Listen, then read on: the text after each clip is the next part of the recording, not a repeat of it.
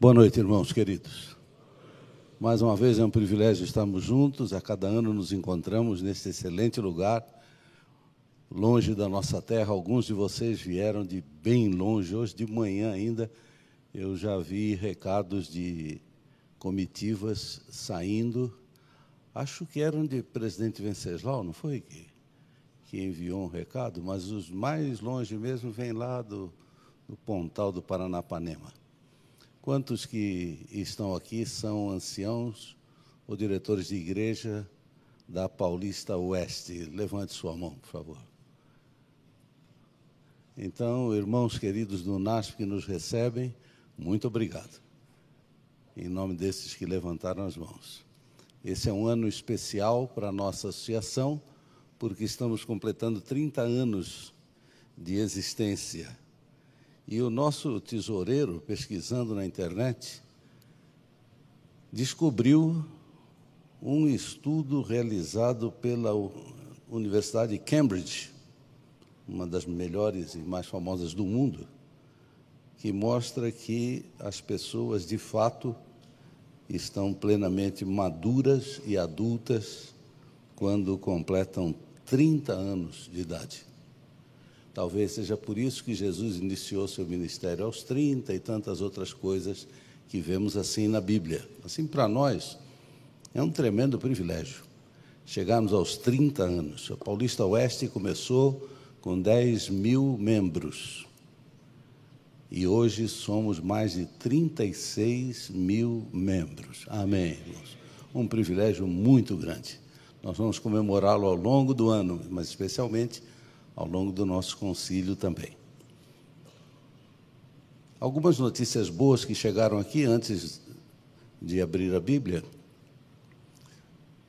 Nós temos orado por muitos irmãos que estão enfermos, passando por dificuldades, e a notícia boa que chegou agora é que o irmão Júnior, lá de Votuporanga, nosso ancião, que sempre está aqui, o, até hoje estava na UTI, uma situação bem grave, mas teve alta da UTI e saiu. Deus seja louvado. Também recebemos a notícia ag agridoce de que nosso irmão Oswaldo, apelidado Nenê, da igreja de Rancharia, teve um infarto no início desta semana, foi para o hospital, ficou internado. Ontem combinou com a esposa como deveria ser tudo se ele falecesse escolheu até os pastores que iam estar presentes no funeral. E um deles era eu. Então, não, não morra agora durante o concílio, porque é longe. Mas hoje de manhã, a esposa dele, com quem ele combinou tudo, teve um problema de saúde, caiu e faleceu. O irmão Oswaldo já saiu do hospital, o pastor ficou lá para cuidar deles e o sepultamento daquela querida irmã ocorrerá amanhã pela manhã. Uma quantidade de outras notícias. Menciono estas como exemplo das muitas lutas por que passa o povo de Deus nesse tempo e das tremendas ações de Deus em favor do seu povo. Deus seja louvado por tudo e por todos. A palavra de gratidão já foi mencionada à igreja que nos recebe, ao pastor Brenha, que é meu colega dos tempos de JA, portanto, ele não é mais novo do que eu, não. Ele pinta o cabelo,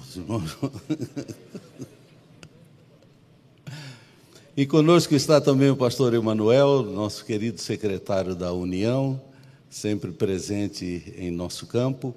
Amanhã os irmãos vão conhecer o novo presidente, e o pastor Domingos, que aposentou-se agora, a gente sempre dizia que esta é uma igreja que guarda o sábado, mas que ama o domingos. E ele, eu estive hoje com ele, e ele manda uma saudação para os irmãos. Também os irmãos têm insistido sempre com os nomes de alguns pregadores.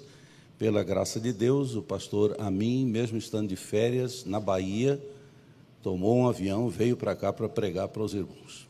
Sempre trazemos alguém do campo mundial para manter a visão de igreja mundial, e neste ano está vindo falar para a gente um professor lá dos Estados Unidos, que foi professor aqui muito famoso, vocês querem bem, que é o Paroski. E eu, olha aí que beleza. E eu vou traduzir o Paroski, fala aí. que beleza. É que sempre vem meu filho como tradutor, e nesse ano não vai precisar, então eu mesmo vou traduzir os dois para a língua dos anjos. Nós teremos também alguém representando a Conferência Geral. O nosso auditor da Conferência Geral estará aqui, pastor André Pazini. Também estará conosco um da nova geração, pastor Felipe Tonasso, é um grande pregador e tem cursos de crescimento de igreja especializados e vai nos falar sobre isso também. Será que esqueci alguém? Acho que falei todos, né? Além dos nossos departamentais que sempre conduzem a programação aqui e uma quantidade de gente que a cada ano se renova nestes nossos encontros. Quantos estão vindo a um encontro, um concílio de anciãos e diretores de igreja pela primeira vez? Levante a mão. Ó, oh, temos a renovação, né? O mundo gira e a vida vai. Deus abençoe você que vem pela primeira vez como líder da sua igreja. É notável também e merece destaque a bela quantidade de mulheres que são diretoras de igreja em nossa associação. Nossos diretores de escola também estão todos aqui. E eu não sei se eu deixei de destacar. Ali está o pastor Edilson Valiante que é o ministerial da União, é o responsável por cuidar dos pastores, dos anciãos e dos diáconos e diaconisas. É uma honra também ter o pastor Edilson aqui. Será que. Oh, sim. Esse. Eu não podia esquecer, né?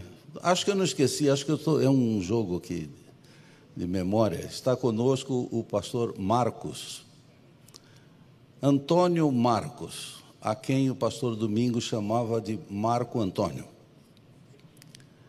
Ele foi o nosso diretor de escolas, o nosso departamental de educação, foi o diretor de educação para a União Oeste, quando era União Oeste lá em Niterói, e foi o diretor de educação da nossa União, que tem mais de 80 mil alunos e agora é o diretor que nos recebe aqui nesse campus, é o diretor do campus. Ali está o pastor Marcos, como é conhecido. É muito querido, muito amigo de todos nós. Será que novamente falhei em mencionar ou, ou não mencionar alguém? Amém, irmãos. Pronto. Este é o 13º encontro, é o 12º que se realiza aqui no UNASP, e é o primeiro que não se realiza no horário de verão. Daí os irmãos entendem um pouco porque os desencontros de horários que a gente possa ter tido, mas ano que vem estará tudo bem resolvido. É que antigamente, como no horário de verão ainda estava claro às 8 horas, a gente começava às oito e meia. Mas sem horário de verão dá para começar tudo às oito, junto com a igreja, sem nenhum problema. O sermão que vou lhes pregar, os irmãos já ouviram parte dele, mas não faz mal ouvir o mesmo sermão pela segunda vez. Na verdade, quando a gente gosta de uma música, a gente toca aquela música tantas vezes, né? Quando você gosta de um sermão do Bulhon, você ouve aquilo quantas vezes. Eu não sou Bulhon, mas eu vou pregar para contextualizar todo o nosso concílio sobre um texto famoso de Romanos, capítulo 1. Abra sua Bíblia. O pastor Paroski, que é o maior exegeta da nossa igreja em Novo Testamento, me escreveu quando chegou dos Estados Unidos, dizendo que já estava em casa, e eu disse para ele: não apareça hoje à noite porque pregar sobre o Novo Testamento na presença do Paroski é um, é um risco sério, né? Foi durma cedo, venha amanhã de manhã. Se ele estiver por aí, por favor, lembre-se que Paroski foi meu colega no mestrado. eu já disse para você que ele era do time dos bons alunos. Eu era do outro time, mas colegas juntos. Nossa saudação a todos os irmãos que nos assistem pela internet, em todos os lugares do mundo, mas especialmente sua família, com saudade de você, já está ligada lá em casa. Saudação aos que nos ouvem e nos assistem pela internet. O texto é a introdução de Paulo na sua carta aos Romanos. E eu vou condensar algumas das lições que num outro sermão maior, mais amplo, apresentava. Romanos era então a capital do mundo. Hoje o mundo não tem capital. Mas se você devesse pregar em Washington, ou Nova York, ou Londres, ou Paris, você, onde não houvesse nenhum cristão e você devesse pregar, onde houvesse um pequeno grupo só de cristãos, você pode começar a entender o que passava na cabeça de Paulo quando escreveu para a igreja de Roma. Você sabe, já estudou, que o Novo Testamento não foi escrito em latim, que era a língua dos romanos, foi escrito em grego, que era a língua do império anterior, segundo as lições da escola sabatina que estamos estudando agora. Roma havia assumido o poder, mas a cultura grega ainda era dominante. E na introdução aos Romanos, Paulo fala de Roma e fala dos gregos. Os gregos consideravam-se os senhores do conhecimento, e quem não fosse grego não era sábio. Os romanos se consideravam os donos da força do mundo. Havia naquele tempo um princípio chamado paz romana, pax romani. Os que estudam direito sabem o que é. A paz romana era muito simples. Você me obedece, o mundo está em paz. Você me desobedece, eu mato você. E assim o mundo romano vivia em paz. Os que já foram a Roma tiveram o privilégio de andar pelo chamado Fórum Romano, que não é apenas um prédio, é um conjunto de prédios. Do, desse conjunto faz parte até o famoso Coliseu. Devem ter ouvido lá que Roma, no primeiro século, era uma cidade tão organizada, tão desenvolvida, que a qualidade de vida de Roma no primeiro século só foi recuperada no século XX da nossa era. Eles tinham água encanada e quente, se precisasse. Tinham serviço de esgoto, obviamente não havia energia elétrica. E a segurança era imperial. Paulo vai escrever para essa capital do mundo, onde ainda impera a cultura grega e a língua grega. A introdução de Paulo aos Romanos é a introdução mais longa de qualquer uma das cartas que Paulo tenha escrito. Nós, adventistas, consideramos o livro de Hebreus escrito também por Paulo, mas no livro de Hebreus não aparece quem escreveu. Nas cartas era comum naquele tempo que a pessoa se identificasse no primeiro parágrafo, porque a carta devia ser lida em público, pelo fato de que nem todos sabiam ler. Então, para você não ficar esperando chegar no fim da carta para saber quem escreveu, a carta, desculpe, já começava com o nome do escritor. No livro de Hebreus, abra lá se você quiser, e entra direto no assunto sem nenhuma saudação. E diz: Havendo Deus outrora falado aos pais pelos profetas, a nós agora nos falou por um que é seu filho. E termina sem dizer tchau. Mas na carta aos Romanos, ele usa 16 versículos para fazer a sua saudação.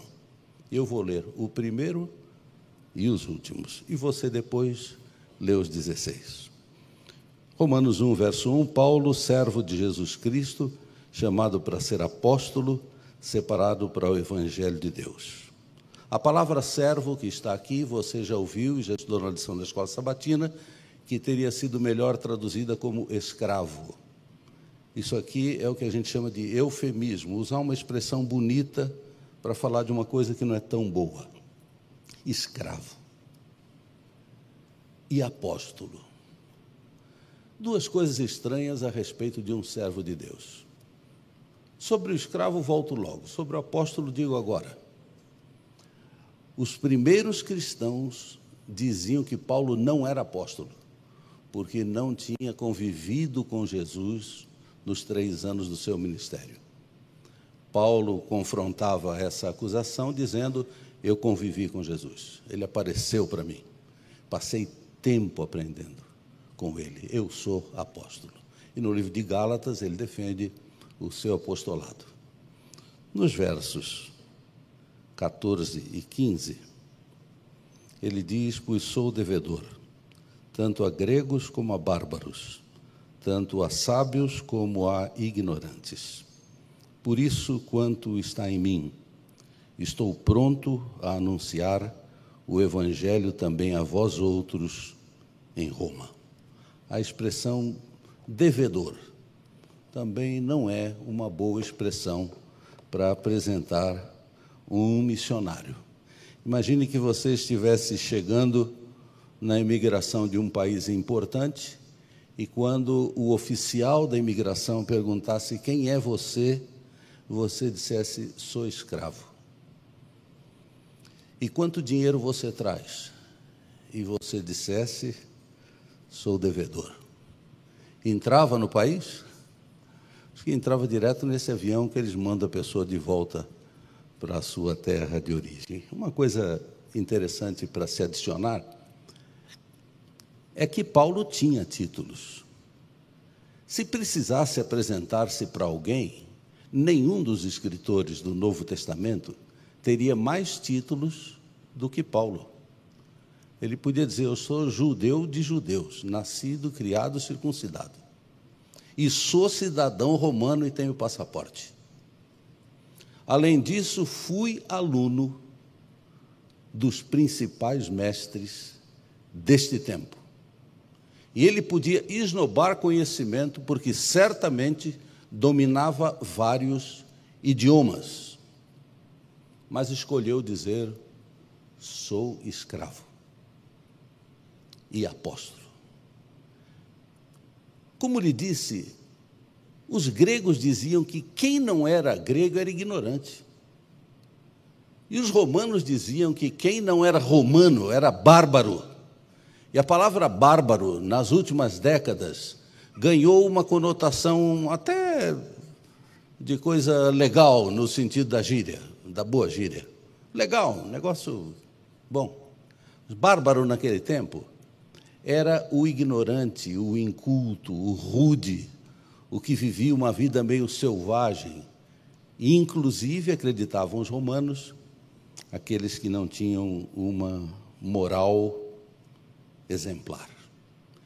Entre uma palavra e outra, Paulo coloca a sua longa introdução, falando mais de quem ele representava do que a respeito de si mesmo ele fala mais de Deus e das obras de Deus do que fala de si e do seu trabalho.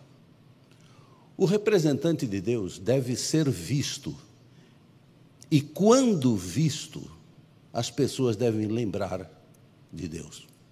Jesus havia dito para que os homens vejam as vossas boas obras e glorifiquem, não é você, glorifique o Pai que está no céu. Assim, Paulo, que em outro lugar no livro de Coríntios se chama e chama aos outros de embaixador, diz: Eu estou aqui representando um outro. Você vai lembrar que em algum momento na sua igreja eu já disse que se chegasse aqui agora o embaixador da Alemanha, acho que poucas pessoas entenderiam o que ele fala, porque alemão é uma língua bem difícil. Mas não teria problema a gente não perguntaria nem o nome dele. Quando entra o embaixador da Alemanha, a gente pensa na Alemanha e a bandeira da Alemanha está ali. E se entrasse o embaixador do Japão, seguramente poucos de nós entenderíamos o que ele fala. mas imediatamente lembraríamos do Japão. Paulo está exemplificando que onde a gente chega, a nossa presença e as nossas palavras e as nossas ações induziriam ou deveriam induzir as pessoas a pensar em Deus, mais do que pensar na gente. Não torne o Evangelho uma atração pessoal. Não torne o Evangelho uma coisa sua. Você é que é do Evangelho. Um, um vice-presidente da Conferência Geral, já aposentado agora, chamado Mateu Bediaco, o primeiro negro africano a ser vice-presidente da Associação Geral dos Adventistas.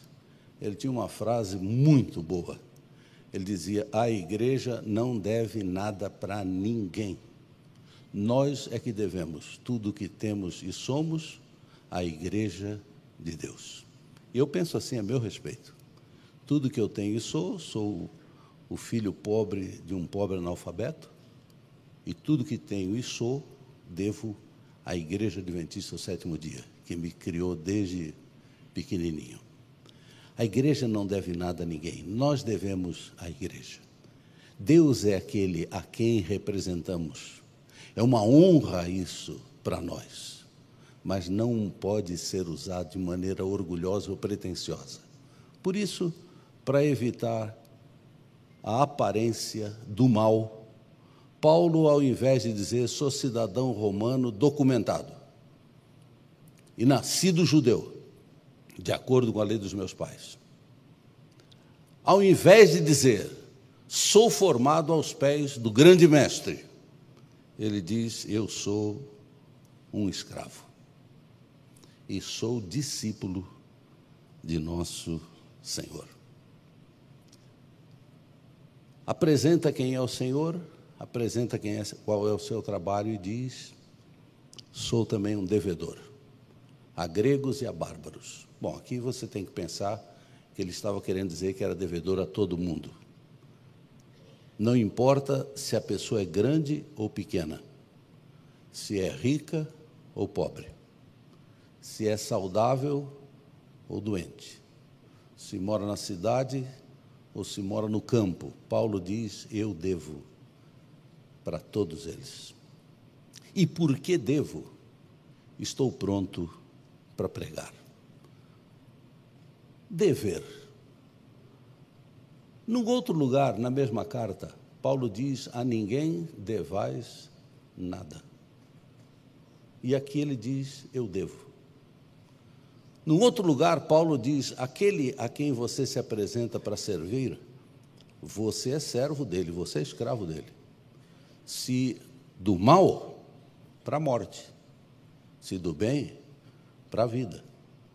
Num outro lugar, na mesma carta aos Romanos, Paulo diz: ninguém vive para si mesmo. Se vivemos, para o Senhor vivemos.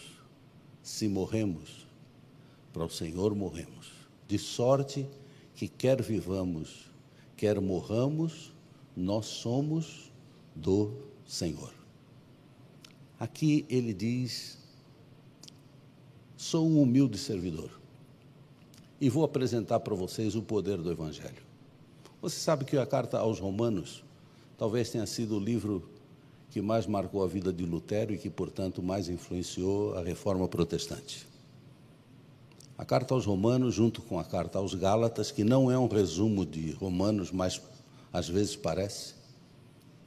Na carta aos Romanos, Paulo começa apresentando a tremenda verdade aceita por todo mundo de que os ímpios estão perdidos por culpa deles, porque tudo que se pode conhecer de Deus, os ímpios conhecem. Paulo diz isso já no primeiro capítulo. No segundo, ele diz assim: e os falsos religiosos também estão perdidos, porque conhecem até mais e não vivem de acordo com sua consciência. E a partir do terceiro capítulo, a impressão é que ele ia dizer: mas nós, os sinceros, nós estamos bem com Deus. Mas ele diz: Pois nós também estamos perdidos. Não há um justo, nenhum sequer. Todos pecaram e caíram. No capítulo 7, ele fala que há uma luta entre o bem e o mal dentro de nós. Ele chega a dizer que faço o que eu não quero e não faço o que quero, falo o que não quero, não, não falo o que devia, a um ponto tal que ele se diz: Eu sou um miserável, quem vai me livrar do corpo dessa morte? No capítulo 8, ele começa dizendo: Mas graças a Deus por Cristo Jesus, porque o poder do Espírito de vida em Cristo Jesus me livrou da lei do pecado e da morte. E o capítulo 8 termina dizendo: E ninguém pode me separar do amor de Deus que está em Cristo Jesus, nem a vida, nem a morte, nem poderes, nem potestades, nem as alturas, nem as profundidades, as profundezas. Mas o capítulo 8 é lindo, ele começa dizendo não há condenação, termina dizendo não há separação. Este livro transformou a história do mundo. Você sabe que a teologia, a crença, rege o mundo. A Idade Média foi o que foi porque o mundo acreditava no que acreditava. E a reforma protestante transformou o mundo porque as crenças foram mudadas. A Revolução Francesa transformou a história do mundo porque as crenças se alteraram.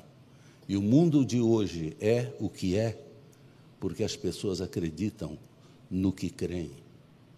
A crença, a fé, sempre regeu o mundo. Assim, a carta aos Romanos é um tremendo documento teológico de valor para os cristãos, para garantir a certeza da vida eterna em Cristo Jesus. Pela graça sois salvos, isso não vem de vós, é dom de Deus. Justificados, pois, mediante a fé, temos o que? Paz com Deus, no mundo que vive guerreando contra Deus. Esse é o livro, é a carta que ele escreve. E antes de enviar a carta para salvar pessoas, ele diz: Eu sou um escravo, sou um servidor, apóstolo, palavra que significa enviado. Aquele para quem deram um rumo, disseram: Vai.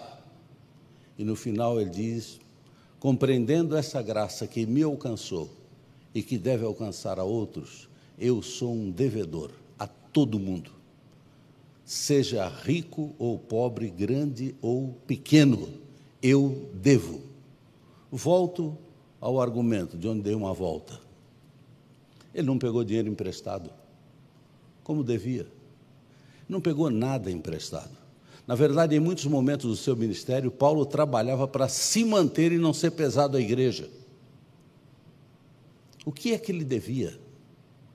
Ser devedor é uma coisa comum a todos nós, ainda que no mundo de hoje se valorize demais os débitos para se valorizar os créditos, você sabe como é que é no, no, no mundo das finanças. Você cria dívidas, paga em dia e ganha crédito e agora no Brasil também já é assim como em outros lugares. Faça dívidas, pague em dia, seu crédito é bom, pode conseguir mais. Você aumenta as dívidas para poder aumentar o crédito. Contudo, a ninguém devais nada, a não ser o amor não fingido. Ellen White diz: fuja da dívida como quem foge da lepra. E se você passa por aperto financeiro, você sabe bem o que significa essa palavra de Ellen White.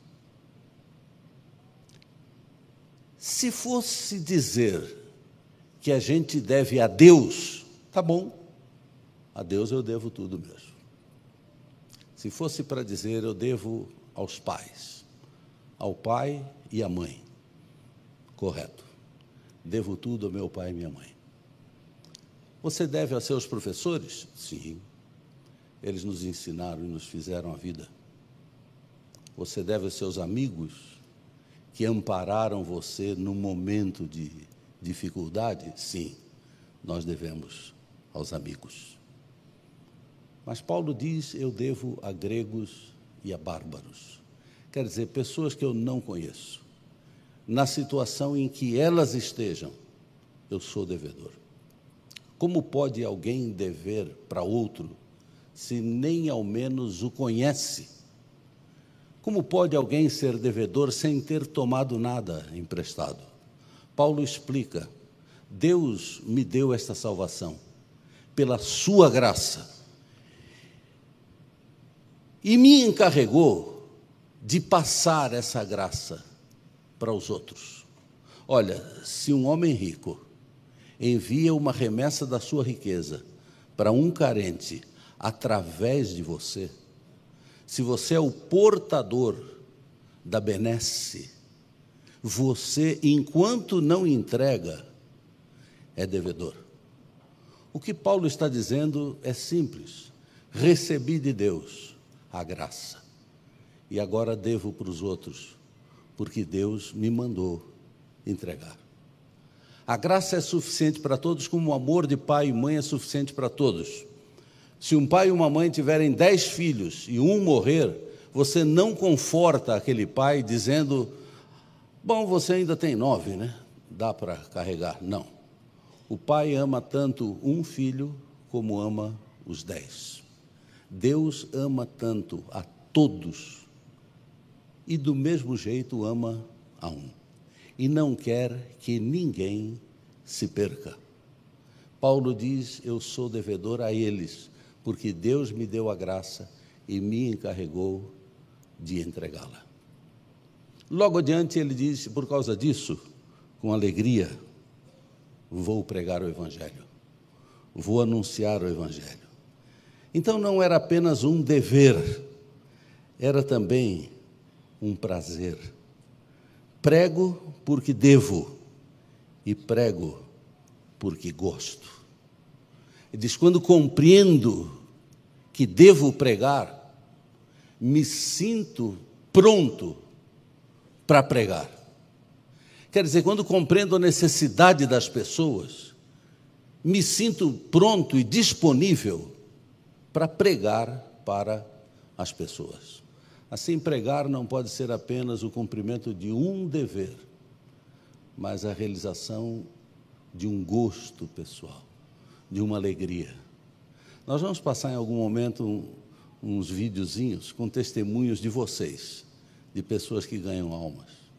Vocês vão ver como um dos nossos irmãos, assim, cada vez que leva um ao batismo, eu fico com muita alegria. Paulo diz: sou devedor, me sinto obrigado a pregar, mas estou pronto para pregar. Pregar para mim é uma alegria, é uma delícia. Vou cumprir o meu dever. Assim, para pastores, para anciãos de igreja, pregar para os outros e levar a salvação para os outros deve ser uma alegria, um prazer e não apenas um dever, ainda que seja dever mesmo. Paulo diz: Eu sou devedor, mas teve um dia na vida que ele disse assim: completei a carreira, quer dizer, Deus me deu um encargo e eu fiz. Agora estou perto de morrer. Estou em paz. Deus vai me dar da sua graça uma boa recompensa. A Bíblia promete que para todos há recompensas. Um dia estaremos no céu e ainda diremos: Digno é o cordeiro que foi morto. Pela sua graça nos salvou. Tem um cântico no livro do Apocalipse que os intérpretes dizem que não pode ser cantado por anjos que nunca pecaram porque aquele cântico diz: O Cordeiro que nos salvou. Então será cantado por salvos remidos. Tem um hino do nosso inário, cuja letra diz: Cantarei ao meu Salvador esta linda melodia. Lembre, na letra daquele hino diz: Anjos não podem cantar. Eu podia até ter escolhido esse hino para ser o último do, do sermão, né? Bom, se, se o Samuel que dirige aqui tudo aceitar, faça. O que Paulo está dizendo, eu me alegro nesse trabalho, faço com gosto, e se me custar a vida, morro também, mas cumpro a tarefa. E o Senhor reserva para mim uma grande recompensa, que apesar do meu trabalho, a recompensa é maior, eu não a mereço, é recompensa da graça. Nunca pense que por fazer alguma coisa, Deus lhe deve alguma coisa. Deus não deve nada para ninguém. Na verdade, o privilégio de pregar é mais uma das dívidas que nós temos com Deus. Lembra-se, o pastor que pregou o devocional inicial mencionou Pedro. E Pedro diz para os anciãos da igreja: vocês que são presbíteros, e eu também sou presbítero, apacentem o rebanho que está entre vós, de boa vontade, não por torpe ganância, não como tendo domínio sobre a herança do Senhor, mas servindo de exemplo ao rebanho. A nossa tarefa não é dominar a igreja. Eu sou pastor e você é ancião e tantos outros pastores estão aqui. É comum em nosso meio as pessoas dizerem assim: o que disse o pastor? Como se a palavra do pastor fosse toda a lei. É óbvio que um pastor deveria sempre dizer as palavras corretas, deveria mencionar as palavras de Deus, mas não é por serem de pastor que ela tem força, ou poder, ou valor é por serem a palavra de Deus. Nós devemos ser portadores da palavra. Lembra de um outro sermão que eu preguei aqui sobre a fala de Deus, mostrando João capítulo 1, que foi mencionado num dia desses, numa meditação matinal, em que João diz: Eu sou a voz do que clama no deserto, mas ele, o cordeiro, é a palavra. A voz só serve quando portadora da palavra. Voz sem palavra é grunhido, latido ou outra coisa. Quer dizer, João dizia: Eu sou apenas o emissário. O conteúdo mesmo é dele. Ele é a palavra. Assim, nossa vida é a vida de transmissores, é a vida de quem carrega uma carga que deve ser entregue para um terceiro, esteja ele onde estiver, seja ele quem for. No fim da vida, você poderá dizer: cumprir a tarefa. E Deus me reserva, pela sua graça, uma grande recompensa. Num outro sermão menciono que as promessas de Deus sempre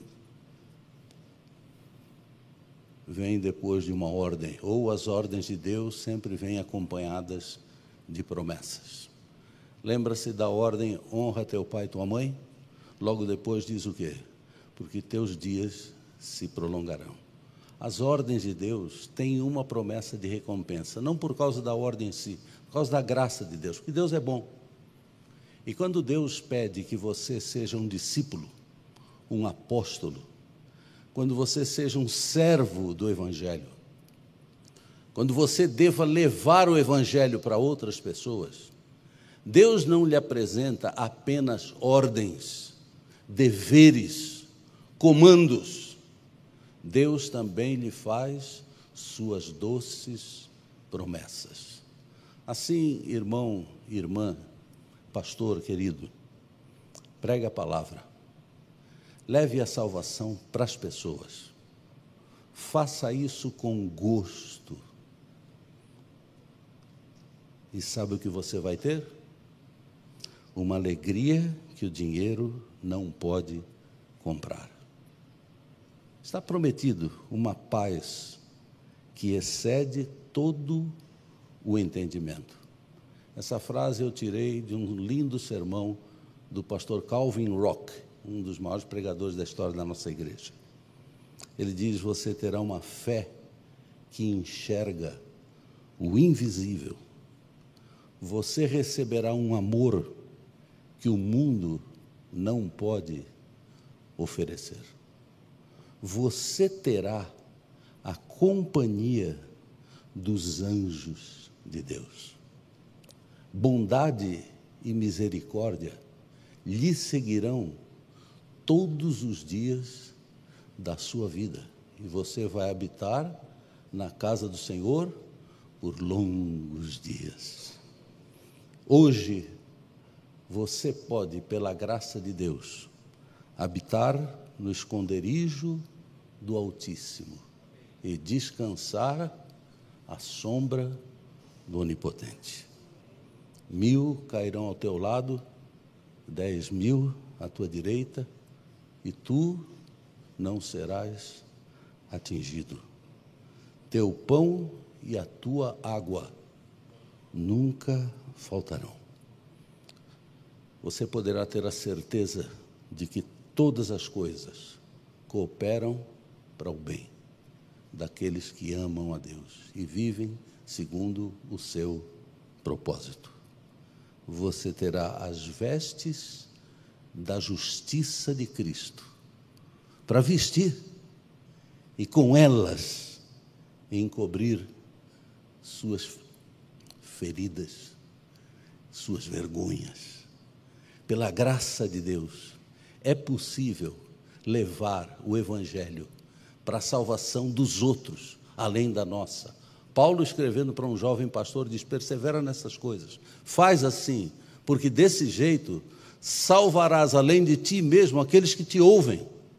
A graça pode nos salvar, e com ela nós podemos espalhar a graça para que muitos sejam salvos por ela. No processo, Deus cuidará de nós. Irmãos, que Deus abençoe muito vocês, viu? Que o amor do Evangelho, da pregação do Evangelho, seja a energia que move a sua vida. Você tem cuidado da igreja de Deus a cada fim de semana, a cada domingo e quarta-feira. Vou repetir hoje o que dizemos a cada ano. Neste fim de semana, sente-se e deixe os pastores servirem vocês. Vocês têm servido a igreja. É um fim de semana de paz. Não vai ter muito descanso, porque é uma aula atrás da outra. E tem seminário até sábado à noite. Mas receba da graça. Alimente-se com essas fontes que trarão a água pura que vem do céu. Sacie sua sede, mate sua vontade de ser melhor. Busque aqui o aprimoramento do seu ministério e pode contar. Deus os abençoará. Deus vai cuidar de você. Feche os olhos, quero orar. Pai querido, muito obrigado por mais uma vez estarmos juntos numa circunstância tão feliz como essa para buscarmos o aprimoramento do nosso ministério, para buscarmos a bênção que só a tua presença e a tua graça são capazes de nos conceder. Ajuda-nos, bom Deus, a termos a alegria de nos sentirmos como enviados, apóstolos e de nos sentirmos como servos, escravos do Senhor. Nós nos apresentamos para servir ao Senhor porque não queremos servir o mal neste mundo. Também te agradecemos, porque nos destes a responsabilidade de levar os benefícios desta graça para o conhecimento de outras pessoas. No reconhecimento de que elas precisam, que nós podemos levar, nós nos sentimos prontos para cumprir este dever. E porque os deveres que o Senhor nos impõe são acompanhados de tantas bênçãos, nós estamos também querendo receber as bênçãos da bondade do Senhor. Esteja conosco aqui, abençoa a nossa igreja tão longe e a família querida de cada um de nós. Pedimos em nome de Jesus. Amém.